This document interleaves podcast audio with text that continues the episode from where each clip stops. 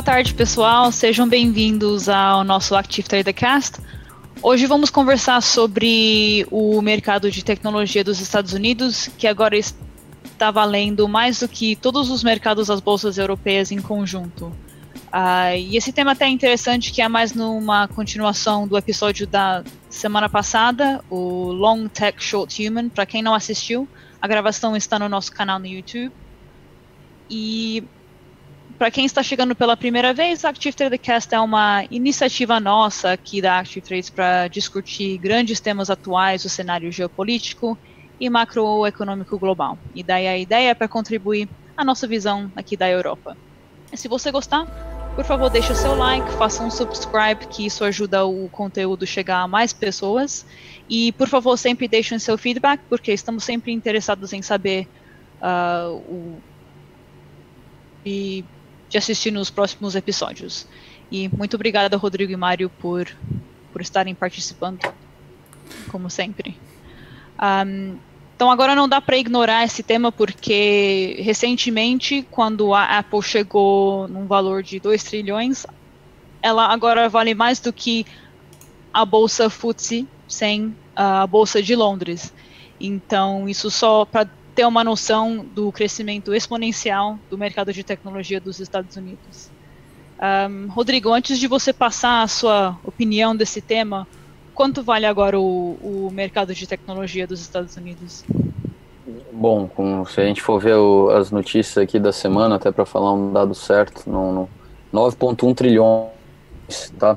É, segundo esse, esse boletim do Bank of America, que, que fez as headlines aí ao longo da semana, Uh, sendo que a comparação que eles fizeram, até que né, o tema aqui da nossa conversa, eles compararam aí com um conjunto de, de, é, de bolsas, incluindo até é, bolsas europeias, incluindo o Reino Unido e Suíça, né, que não fazem parte aqui do espaço econômico europeu mais, é, no caso do UK, né, a Suíça nunca fez parte, é, que em conjunto todas as bolsas têm uma capitalização de 8,9 trilhões de dólares. É, a gente acabou a última semana falando um pouco a respeito dessa valorização recente das tech stocks, né, essa busca por é, giant caps, né, não é nem mais large caps que, que o termo utilizado. É, e, e, eu acho que, lógico, o, é, essa headline ela tem muito a ver com o momento, é uma coisa muito pontual. A gente sabe que as tech stocks estão com valorizações é, assim que estão sendo impulsionadas por vários fatores que não são somente, vamos lá, perspectiva de crescimento e, e, e resultados das empresas. É, em, em, acho interessante que a gente tenha uma noção aí da grandeza disso e, e desse comparativo, mas é, é, eu, eu, reforço a mensagem que já tinha sido colocada semana passada de que é, vamos lembrar que isso é uma situação momentânea e existe todo um contexto que leva isso a acontecer, né? É, ainda assim, tá, se a gente eliminar esse contexto, a, a realidade é clara de que a, a gente vê as empresas de, de, de, tecnologia alcançando aí capitalizações de mercado assim que nunca foram alcançadas antes na história. Os 2 trilhões da Apple é um fato único, né, e histórico. Uhum. Sim, bom, é interessante, com certeza recentemente isso acelerou o, o, crescimento do mercado de tecnologia, porque agora dependemos mais desses serviços, mas foi, foi em 2007 que a bolsa, o mercado europeu era quatro vezes o tamanho do mercado de tecnologia, então esse crescimento exponencial já vem faz tempo. Sim, concordo. É, na verdade, se a gente for ver, eu só não tenho gráfico aqui, uhum. mas é, é, houve uma aceleração tá, na valorização de todas as tech stocks, não somente nos Estados Unidos, ali se destaca as dos Estados Unidos pelo movimento recente, é, e, e, a gente vê a né, as ações de empresas do, da economia tradicional deixando de, de, de, de ser interessantes para quem busca valorização. Né? Elas estão se tornando uh, o que sempre foi, por exemplo, o setor aí de, de serviços, é, de utilities, como a gente chama aqui fora, é, de ser vista como boas, boas pagadoras de dividendos, né? Então, uhum. o, o, problema disso que eu vejo só maior né? A gente ainda vai poder desenvolver esse, essa, vamos lá, essa discussão aqui ao longo da, da nossa conversa, mas é, é aquela situação que, que, que, agora a gente pode destacar, principalmente para as ações da Apple e da Tesla, onde uma valorização muito grande, muito rápida, começa a trazer desconfiança de que é, existe um exagero e, e, e, começa a se discutir até de possíveis bolhas aí na, na, na precificação uhum. de certos ativos.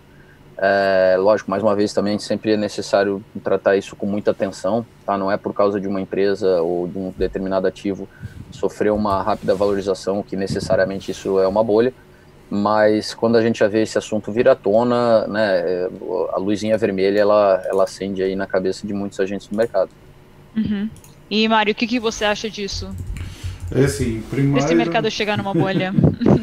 uma, um, um mercado bullish é uma bolha que nunca rebenta.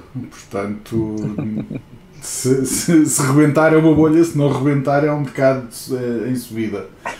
Uh, essa é, é ninguém tem, ninguém tem uma, uma, uma bola de cristal para, para ver o futuro e saber se é ou não é uma bolha, embora se, uh, à primeira vista claramente assemelha-se muito a uma bolha. Uh, o Nasdaq teve uma crise muito grande em 2001, que foi quando as, as dot-com uh, rebentaram e, e, passou pelo, por um calvário prolongado. Esse, esse calvário acabou recentemente quando, quando, quando o índice subiu acima do, dos 4.500 pontos, em que finalmente, passado de 20 anos, uh, os investidores que tinham entrado antes de, de rebentar a bolha conseguiram recuperar, as, uh, recuperar o capital que tinham investido. Entretanto, nos últimos seis meses, o, o índice triplicou de valor. Se foi até aos 12.400 e agora está hoje a aliviar um pouco e está a cair para 11.700. Deu, deu uma, uma, um bom fogo hoje para, para continuar as subidas, se for um, um bull market. Se, se for uma bolha que rebentou, podemos estar a assistir hoje ao topo do mercado e, e haver uma, no, uma nova dot-com a caminho. Uh, não há indicação nenhuma de que isso vá acontecer neste momento. Uh, todas as empresas que estão em máximos históricos apresentam lucros, a única que não apresenta lucros é a Tesla, mas a Tesla está num ciclo diferente da Google ou da Amazon. A, Tesla está ainda a queimar dinheiro para crescer. E, e, provavelmente vai crescer muito mais do que aquilo tem para crescer a Tesla não são só, não são só carros, a Tesla tem a maior rede de distribuição de carregamento rápido do mundo, portanto não, não é só um fabricante de carros, é um fabricante de carros e é um distribuidor de energia. O que, o que faz com que seja uma mistura entre uma Ford e a ESO ou uma Ford e uma Shell.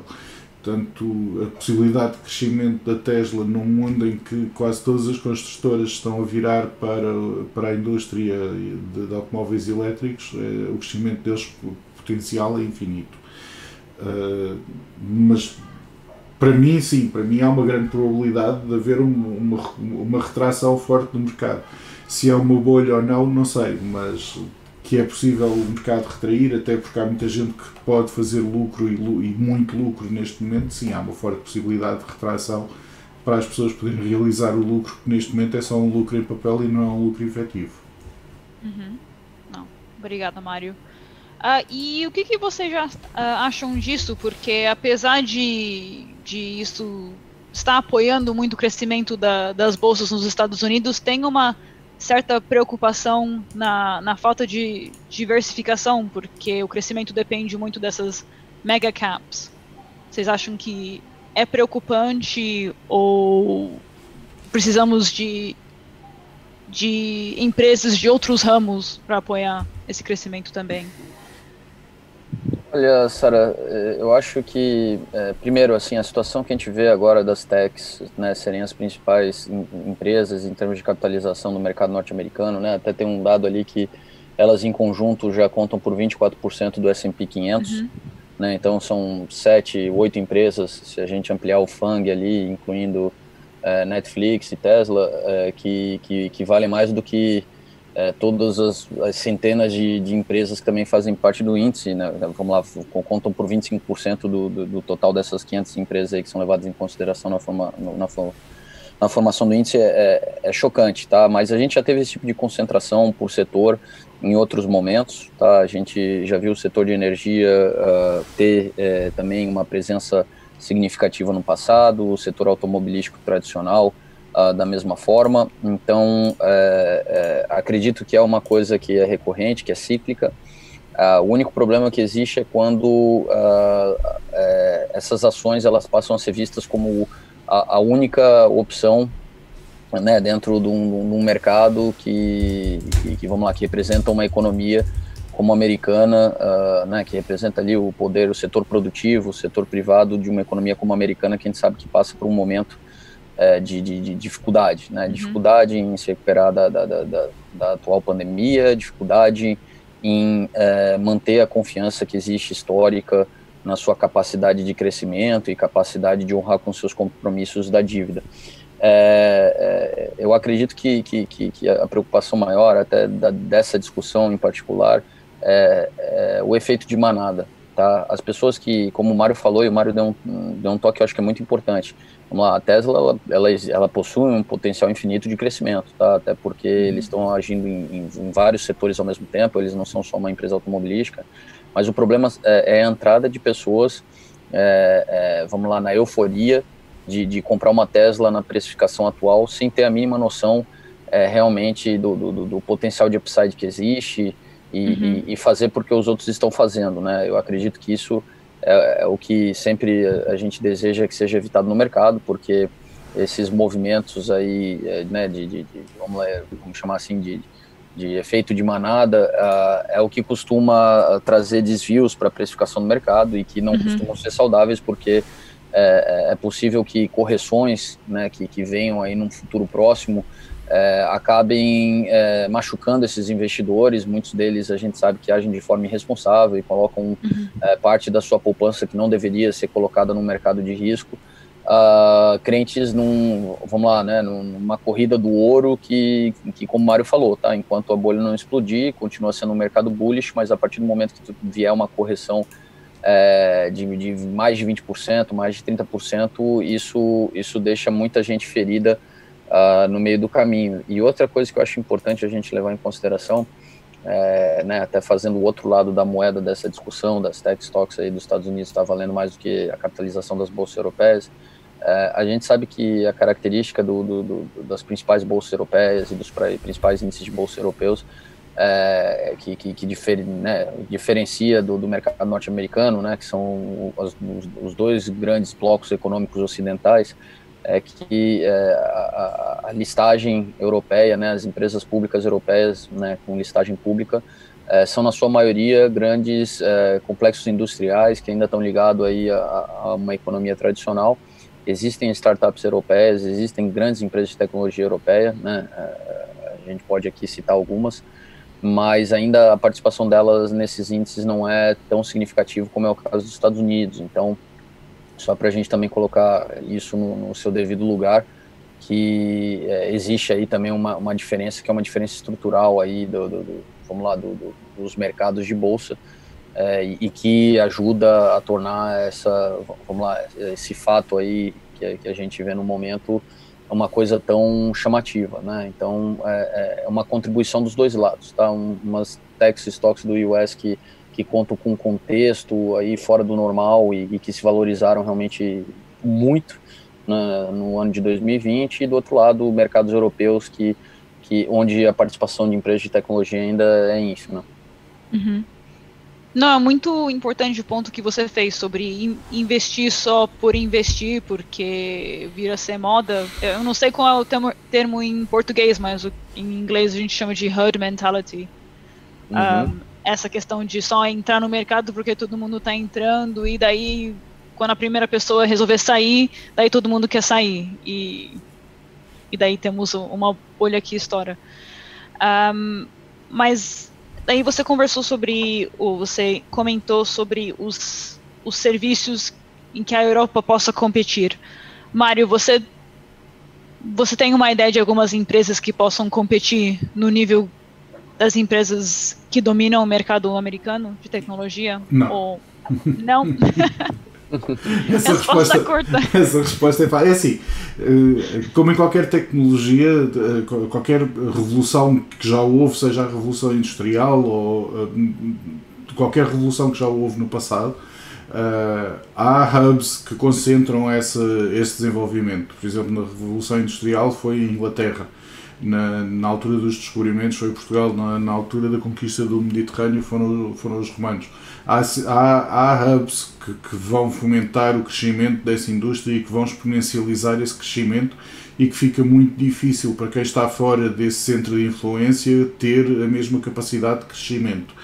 Uh, e é isto que se verifica hoje com as tecnológicas e que se verificou em múltiplos outros ciclos económicos, em que quem está fora desse hub, quem está fora desse centro de desenvolvimento, fica muito difícil conseguir acompanhar o que se passa lá dentro.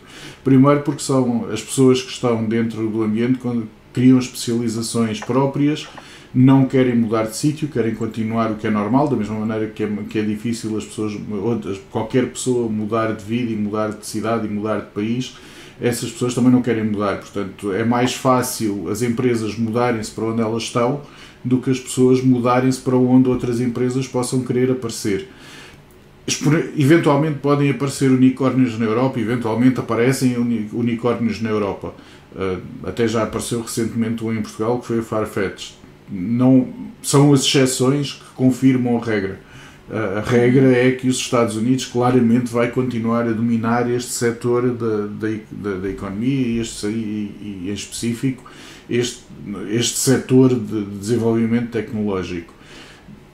Por, só uma catástrofe financeira poderá fazer com que isto mude, ou seja, se a situação nos Estados Unidos se deteriorar a tal ponto que não seja compensador as empresas continuarem lá e elas vão rever os seus, a sua localização e podem se deslocalizar para a Europa. É muito improvável isso acontecer, portanto, não estou a ver assim a curto prazo que de repente haja uma empresa europeia ou um grupo de empresas europeias que, que vão fazer frente às tecnológicas americanas. Uhum. Interessante. Sara, é, eu estou até com uma lista aqui das principais capitalizações de empresas de tecnologia na Europa. Até ia passar essa pergunta para você.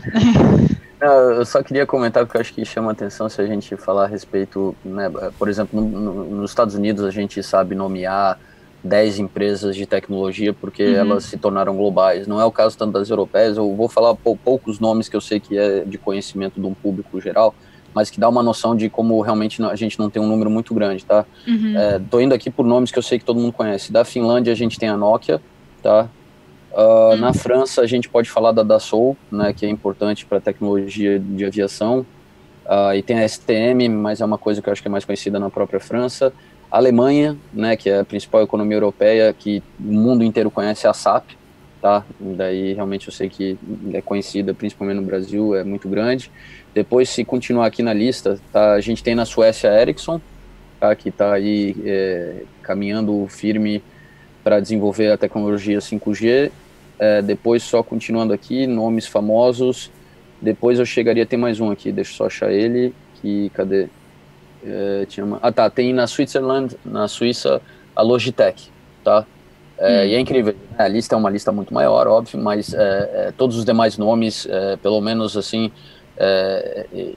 eu nunca ouvi falar, pensando, né, do, do, do, assim, de quando eu estava no Brasil, é, dessas demais empresas. E eu acho que isso, como o Mário acabou de falar, demonstra que a tecnologia, né, as empresas de tecnologia aqui, é, elas, elas existem e algumas são disruptivas, mas é, é, eu acho que elas chamam bastante atenção mais é, em termos regionais.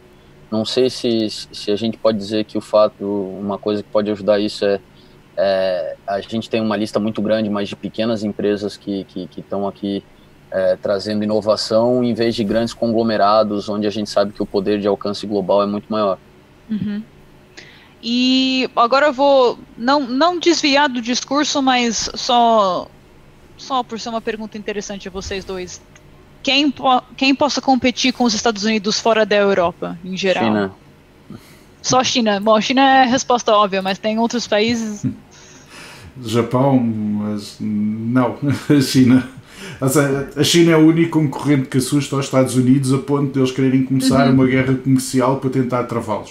Uh, e, e, utilizar desculpas uh, manhosas, como é o facto da China poder utilizar o 5G para espiar, uh, quando a tecnologia da Huawei está no 4G e no 3G. Portanto, acho que a única uhum. diferença entre o 5G, o 4G e o 3G é que os Estados Unidos eram competitivos em 3G e 4G e no 5G não são. Portanto, tiveram que arranjar uhum. uma desculpa para conseguir bloquear a China e, diminuir o acesso dela ao mercado para tentarem conseguir acompanhar e apanhá-los. Uhum. Uh, fora, fora a China, Japão, Israel. Uh, Israel. Sim, mas estamos a falar já a esticar muito o pano e a tentar encontrar mais desculpas do que do que outra coisa qualquer. Não, ou uhum. seja, Israel tem uma posição interessante em alguns domínios, mas não, não, não, não chega sequer a, incomodar. Portanto, tirando a China, não, ninguém. E mesmo a China é, é, é de um escopo limitado, não é que seja não é que vá conseguir fazer frente aos Estados Unidos em, to, em todas as frentes. Ah, vou mudar a frase. Não é que, em termos de tecnologia e de, e tecnologia da informação, não é que eles vão fazer frente imediato aos Estados Unidos. Pode, podem vir a fazer, mas será num futuro não muito próximo. Uhum. Tá. Não, interessante. Ah, então vamos para a sessão de análise a não ser que vocês tenham algum, um, algumas informações adicionais para dar, porque tem, temos muitos ativos que queremos, uh, queremos apresentar hoje, né? Uh, não, vamos analisar que eu acho que é, que é positivo a gente ver o histórico de uhum. preço, até porque eu queria Sim. realmente mostrar que a aceleração dessa valorização é, da, da, dessas empresas é, é, recente, né? A curva uhum. ela se acentua ao longo do último ano. Uhum. Então, primeiro vamos Uh, vamos falar da Tesla, já que falamos, já que mencionamos. Um, vamos começar com a Tesla. Ok. Então, para começar com a Tesla, a Tesla tem aqui. Eu vou, eu vou ter que insistir no dia 19 de março, eu juro que não é culpa minha. A, a Tesla fez um stock split 5 por 1. Uhum. Uh, ou seja, cada ação vale o mesmo, só que quem tinha uma ação passou a ter 5. Com esse stock split, ou seja, com, com o preço da ação dividido por 5, eles estão na mesma cotação a que estavam no dia 19 de março, o que é absolutamente impressionante. Ou seja, do dia 19 de março até hoje, a valoriza até hoje, até, até há dois dias, até ao dia do stock split, ao início desta semana, a valorização da Tesla foi de 5 vezes. Portanto, isto numa altura de pandemia em que ninguém sabe muito bem o que é que vai acontecer, todas, toda a indústria produtiva está a sofrer e a Tesla consegue multiplicar por 5 o valor dela. Uh, hoje, em que está toda a gente a cair, eles caíram nos, nos, últimos dois dias, hoje em que o mercado em geral tecnológico está a cair, eles estão praticamente, abriram, estão neste momento a negociar no mesmo preço, no mesmo preço de abertura portanto não estão a ser particularmente afetados pela queda geral do mercado de tecnológicas. Eh, é de uma força realmente assustadora. Uhum. É.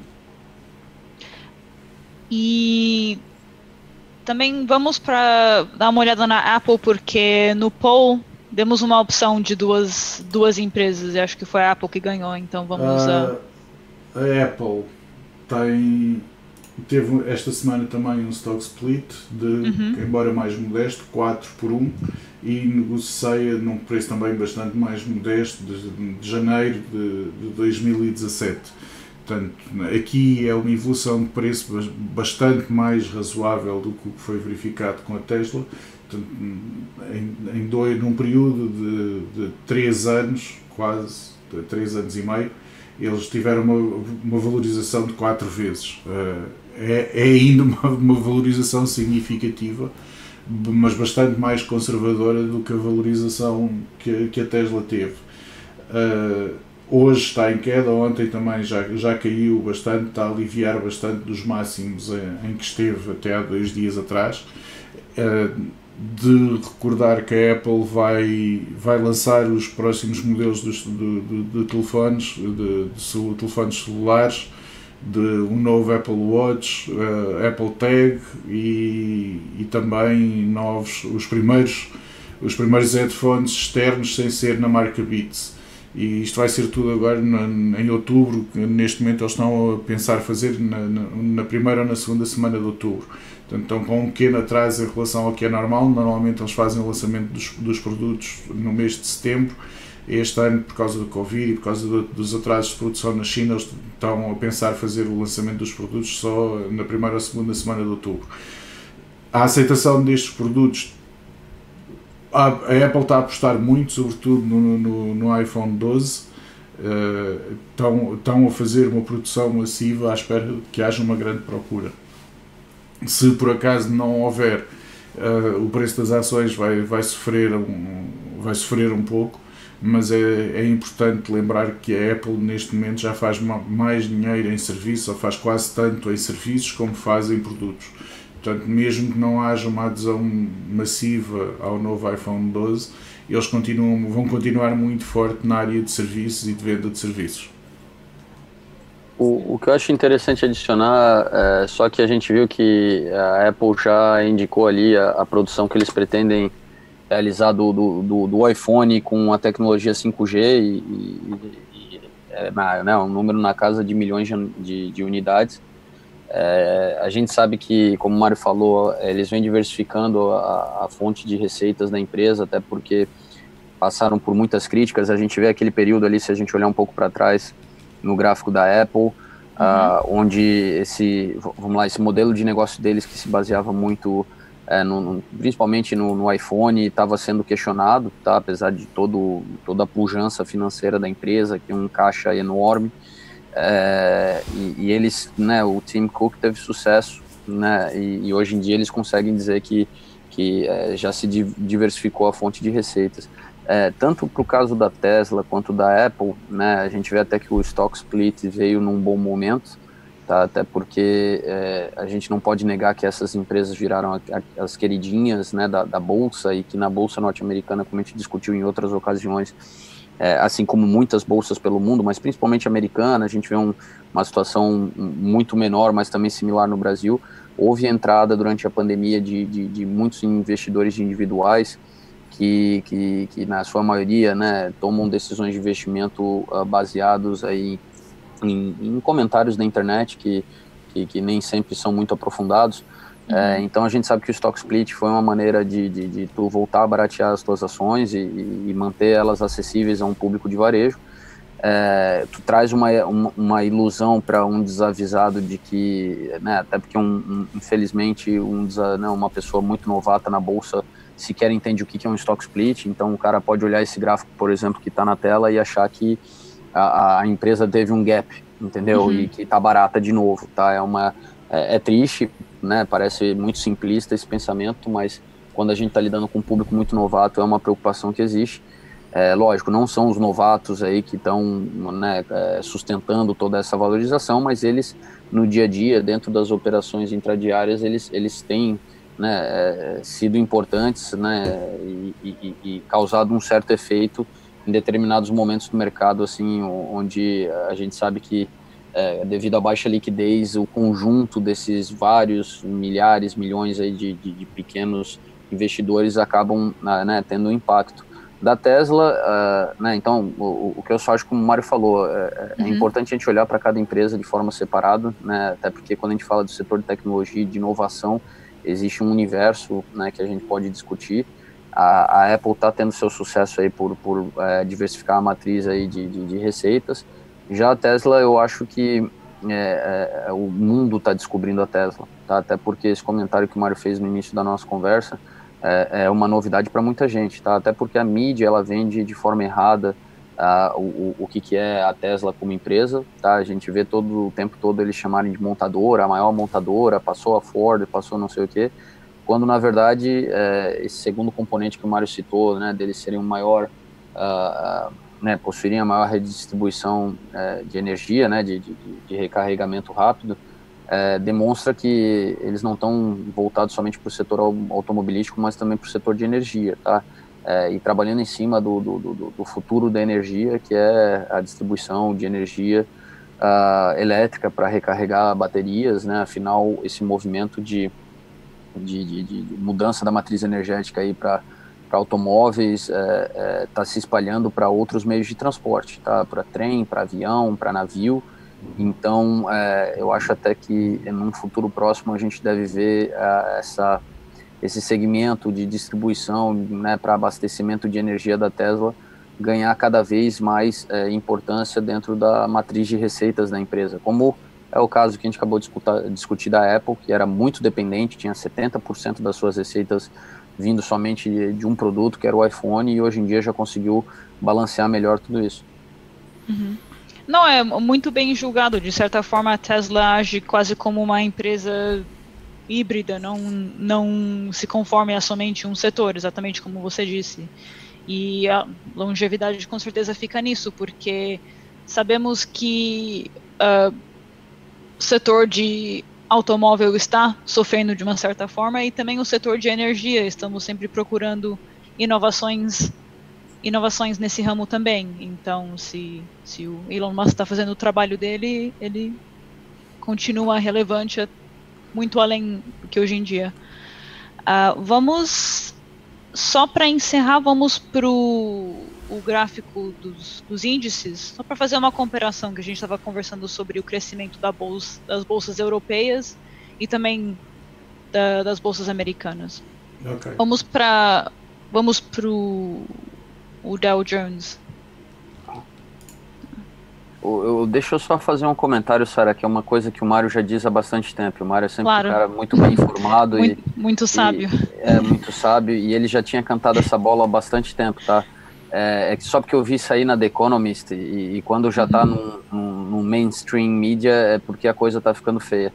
É, não, eu só queria destacar que, já que a gente vai falar dos índices, tá? Apesar de que os índices, principalmente os norte-americanos, estão atingindo novas máximas e a gente está falando das techs, mas é, é, eu acho que mesmo a, a, valorização do mercado e das ações de tecnologia é, não estão a, a, isentos do que está acontecendo no mundo e principalmente nos Estados Unidos com a corrida eleitoral. O Mário já fala desde o ano passado que um, um grande perigo para as eleições desse ano é, era realmente o fato de, se o Trump perder, ele não aceitar a derrota.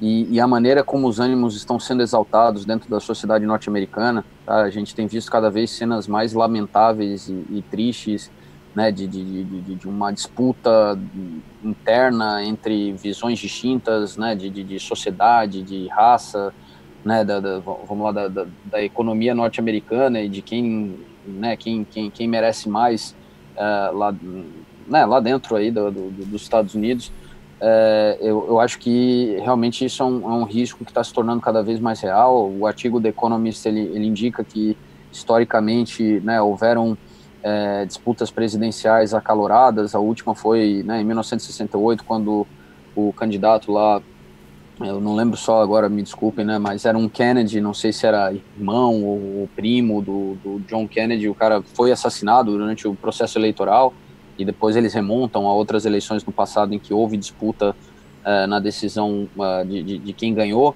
Uh, eu tô, tô, tô, realmente apreensivo e, e, queria só trazer isso para nossa discussão, porque eu sei que as techs estão gozando aí de um momento muito oportuno e, e todo mundo está correndo para elas, mas num cenário onde essas eleições norte-americanas podem desandar, né?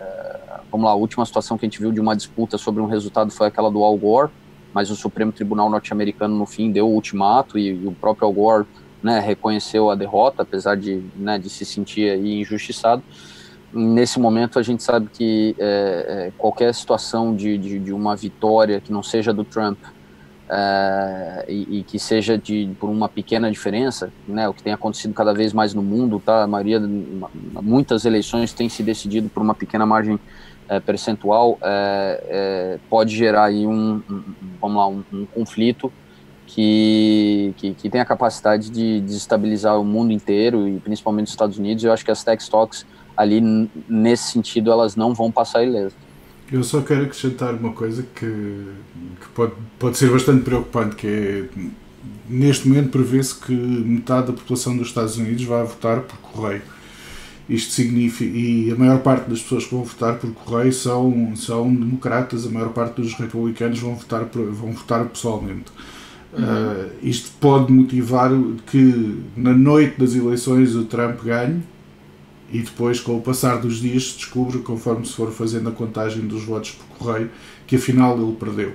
E esta, esta vai ser, este vai ser o pior cenário possível, porque há, ele neste momento já está a tentar descredibilizar sem provas absolutamente nenhumas que o voto por correio é, é fraudulento e que, e, e, e que vão ser as eleições mais fraudulentas de sempre.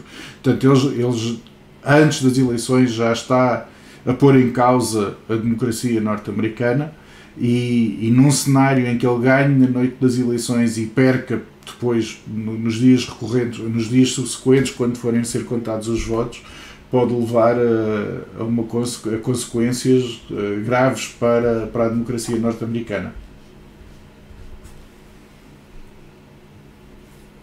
Não, muito bem julgado. Um, e, bom, com certeza vamos voltar a esse assunto enquanto que estamos aproximando as eleições.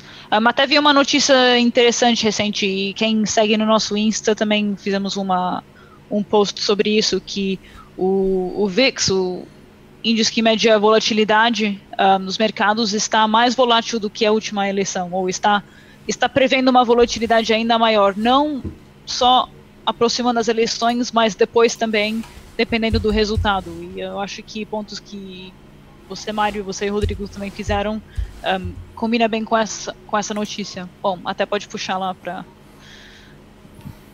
É, o, o que eu adicionaria, Sara, até visto aí desse aumento da volatilidade, apesar de que esse Sim. ano é um ano que, né, Sim, é, volatilidade, volatilidade é, é, uma é coisa nova... presente, é, todo, é o novo normal, né, já que Sim. existe esse termo aí que todo mundo está usando. É, é, eu, eu, só queria dizer que, lógico, para traders que, que né, já trabalham aí com uma boa gestão de risco e tem um operacional muito bom, a volatilidade ela é amiga, né, mas para quem estiver entrando no mercado e ainda está dando seus primeiros passos, por favor, tenham, tenham muito cuidado, tá? A gente tem, uh, hoje em dia, a agenda de mercado já, já não se resume mais àquelas principais notícias de NFP, uma decisão do Fed, hoje em dia a gente tem eventos inesperados acontecendo quase todos os dias, então é, acho que é importante deixar a mensagem para quem é, né, ainda está tá adquirindo experiência no mercado, né, com a questão especulativa, para que adotem uma postura ainda mais conservadora na sua gestão de risco, porque o mercado ele, ele realmente está num momento em, em que uhum. movimentos atípicos estão ah, uh, se tornando normais e, e, a amplitude né, da, da, da, da movimentação está assim tá, tá cada vez maior, tá? O VIX aí atingindo, é, vamos dizer assim, esse nível de alta como não tinha sido observado em outras eleições, sendo que a última eleição norte-americana já foi meio que um circo. É, com certeza é um sinal de que devemos estar atentos, tá? A gestão de risco aí a, a mais conservadora possível mas, claro, né, quem, quem já tem experiência aproveita, surfa a volatilidade. Esse é o momento em que o especulador está dando um banho no investidor, tá? A galera do buy and hold e, e que montou hum. carteira, lógico, com uma visão de longo prazo, está tendo que amargar aí drawdowns, né, que são temporários, né, se, se a pessoa persiste na sua posição e tem convicção dos fundamentos que basearam ali a sua decisão, né, é uma questão de tempo, mas é, é, né, a gente vê aí vários parceiros traders que, que têm experiência uh, fazendo resultado nesse ano de 2020 que não fizeram aí nos últimos 10 anos. Uhum. Não, bem pensado. É, até puxando um pouquinho para um assunto do, da nossa live, acho que foi duas semanas atrás, sobre a movimentação de investidores de varejo para o mercado de capitais. É sempre importante se manter informado um, e diversificação também do risco, porque estamos vivendo em épocas épocas estranhas, de certa forma, mas isso não, não vai acabar tão cedo. Ah, só para complementar a ideia, portanto, este aqui, esta, esta vela crescente verde é o período equivalente às últimas eleições, ao que nós estamos agora, e o ponto máximo dela é bastante inferior ao ponto máximo, ao ponto mínimo em que nós estamos agora. Uhum. Esta é a vela de março, não interessa, porque são condições excepcionais, não tem a ver com, propriamente com as eleições, mas agora sim, esta, esta altura já estamos a viver a, a volatilidade pré-eleições e, e, o mínimo de agora está acima do máximo da altura equivalente de, das eleições anteriores. Uhum.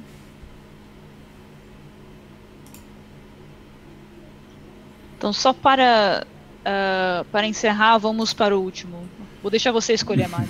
qual índice você quer. Já, te, já tinhas escolhido, acho que o, o Dow Jones Industrial é, é, é, um, é, um bom, é um bom índice, é o único índice que não chegou a atingir os máximos históricos. Portanto, foi o único índice norte-americano que falhou, que falhou os máximos. E, e, e nota-se aqui perfeitamente a diferença entre ter ou não ter tecnológicas ou não ter um peso excessivo de tecnológicas, o que é que pode, o que é que pode acontecer. Portanto, uh, no, no caso do, do, do S&P 500 está em máximos históricos, o Nasdaq está em melt-up, normalmente fala-se em meltdown, uh, quando, neste caso é mais um melt-up em que, uh, em vez de haver uma queda livre do preço, há uma subida livre em que já não há resistências nem, nem absolutamente nada que, que que, que segura o índice. No caso do, do Dow Jones, ainda temos resistências, ainda temos suportes e ainda temos um passado histórico superior àquele em que ele está agora. Hoje está em queda, a maior parte dos índices estão todos em queda hoje, uma mistura entre fazer lucro e, e um pouco de medo de ver para onde é que vai mas, mas o Dow Jones tem, tem tido um comportamento para mim que é mais racional do que tanto o Nasdaq como o S&P 500. Uh, a racionalidade dele é, é, é, boa para um investidor, é mau para um especulador. A irracionalidade do Nasdaq e a irracionalidade do S&P 500 são mais, muito mais favoráveis à especulação do que tem sido o Dow Jones este ano. Também por isso o facto dele não estar a atingir máximos, uma vez que, que os especuladores estão muito mais ativos no S&P 500 e, na, em tecnológicas e no Nasdaq do que estão no, no, na, nas, nos, nas ações que compõem o índice Dow Jones. Verdade, Mário. Até estou é, vendo aqui os componentes atuais aí do Dow Jones e, e, é interessante que a gente vê empresas de tecnologia, mas que não estão chamando atenção. Lógico, fora aqui uma Microsoft e é, deixa eu ver outra que são das FANG ali, das queridinhas. A gente tem a Microsoft, somente a Microsoft, tá? É, é, justifica ali o que tu acabou de falar, mas a gente vê que a gente tem outras empresas de tecnologia aqui, no entanto, como o Salesforce, a gente tem também a IBM, né, é, e tem a Intel e a Cisco, tá? Então, o que eu queria chamar a atenção com isso é que a gente vê que essas outras empresas de tecnologia, que são né, também disruptivas, mas que são empresas que, né, lógico, não vou falar aqui porque eu não, não, não, tenho muito conhecimento, mas que trabalham muito mais numa parte de tecnologia é, de estruturas, né, do que de tecnologias, né, que, que são utilizadas pelo usuário final a gente vê que, que todas essas ações, por sinal, tá, dessas empresas que eu citei para vocês, elas, elas não estão tendo um desempenho assim tão uh, incrível no ano de 2020, né? O que justifica o fato da, da do Dow Jones estar tá 20% atrás do Nasdaq em termos de valorização para esse ano. Então, é, acho interessante porque é, até quando a gente está falando das tech, tech stocks, né, no, nos Estados Unidos, a gente acaba concentrando toda a atenção nessas que, que se destacam aí por serem mega capitalizações e, e, não tem falado tanto de outras empresas tecnológicas, tecnológicas americanas que são também disruptivas, né? Vamos citar o próprio Salesforce, a Nvidia, é, e, e, como essas não estão conseguindo seguir esse, esse momento atual aí, né? São empresas de tecnologia, elas inovam, mas não estão gozando aí da, das mesmas valorizações que, que né, as, grandes, as grandes empresas de tecnologia que, que estão aí né, na mídia e fazendo notícia. Uhum. Eu só por curiosidade pus aqui o gráfico da Cisco e é absolutamente impressionante em que os máximos históricos da Cisco são de 2019. Não, Meados de 2019. É, o próprio Salesforce também, Mário, tô vendo aqui o gráfico. Até gostei do ticker do Salesforce, não sabia que era CRM, né? Que legal. é, mas é, igualmente é interessante, a gente tem uma IBM e, e temos ali, né? Citei também aqui a, a própria questão aqui da Cisco, da Intel, né, da Honeywell. Bom, Honeywell é mais é, questão de, de, de, aviação e turbinas, mas ainda assim, né, empresas que são tecnológicas e que não estão conseguindo uh, usufruir dessa euforia em torno das US Techs uh, nesse momento, infelizmente. Então, é, a gente vê que, o, que, que a gente ainda deve fazer uma segmentação ao falar do setor de tecnologia, tá? Porque nem todas as empresas de tecnologia estão gozando desse, desse movimento atual. É, é, a gente deve destacar que realmente aí essa euforia ela está concentrada nessas giant caps aí em específico, hum, né? Então, uh, mais uma vez, é uma coisa que, que, que, que, é, assim, eu só acho que é importante as pessoas olharem com atenção e não generalizar. Uhum. A CRM, não, bem pensado. Tem, a CRM tem um comportamento bem mais otimista que a Cisco. É, não, sim, bom, está melhor que a Cisco, mas ainda assim. O Salesforce é... está bastante melhor do que a Cisco. A Cisco é que me assustou. Uh, maior, maior fabricante mundial de chips e está a sofrer numa altura em que toda a gente quer chips. Portanto, é, é estranho. A Intel aparece aí, Mário? Seria interessante. Intel ou IBM? É só porque. É, só para ter um. Isto é Intel. Tá, não tá mal. Espera que isto é uma hora.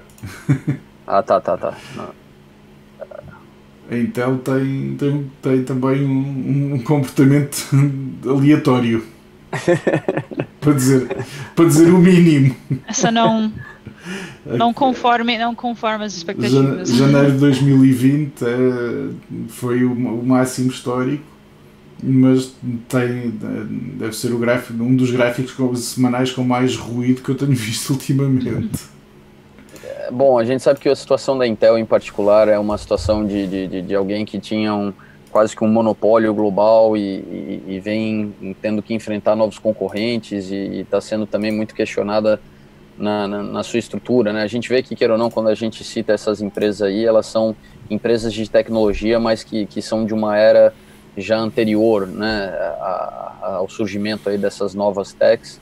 Apesar de que esses dias eu estava vendo aí um podcast muito interessante que falava que o Google está na crise da meia-idade, né? Fez 20 anos, né? O que para uma empresa de tecnologia já já, né, já deixa de ser uma startup e, e, e, e, citando esse exemplo do Google, que a gente sabe que no caso da IBM, da Intel, da, da Cisco já é uma realidade, é, a dificuldade de uma empresa que, que cresce e que passa a ter 100 mil funcionários de, de funcionar de forma ágil, tá? É, lógico, eles deixavam claro que não é, é não diminui a capacidade de inovar, mas é, diminui a, a, a capacidade de, de, de, de, encontrar soluções disruptivas de impacto global.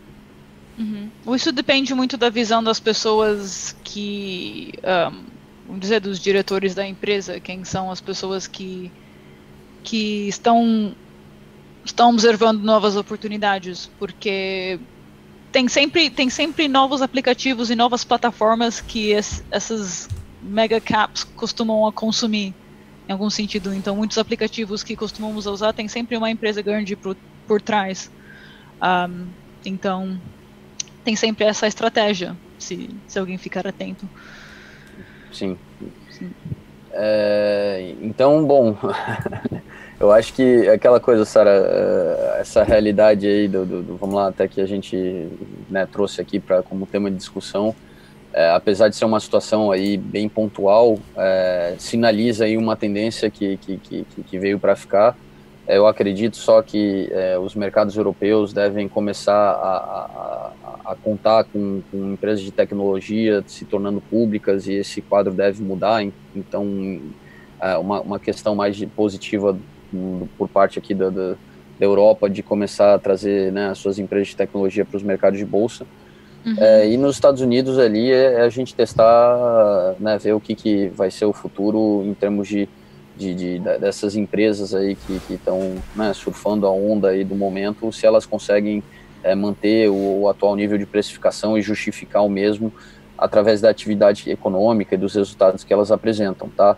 mas é, sou, sou, obrigado a dizer, eu, eu não eu, eu, é, dou um exemplo, tá? Tanto Tesla quanto Apple, é, eu acho que elas têm, têm muito futuro, né? Tem um, um, grande potencial de valorização, só não acho que no curto prazo, tá? Por quê? Porque eu vejo um cenário aí é, macroeconômico e político no curto prazo que, que não me traz conforto, por exemplo, de entrar na, na precificação atual, né? Afinal, eu acho que, que, que, que existe muita turbulência à vista e, e, que uma correção é muito mais provável do que essa continuidade da valorização.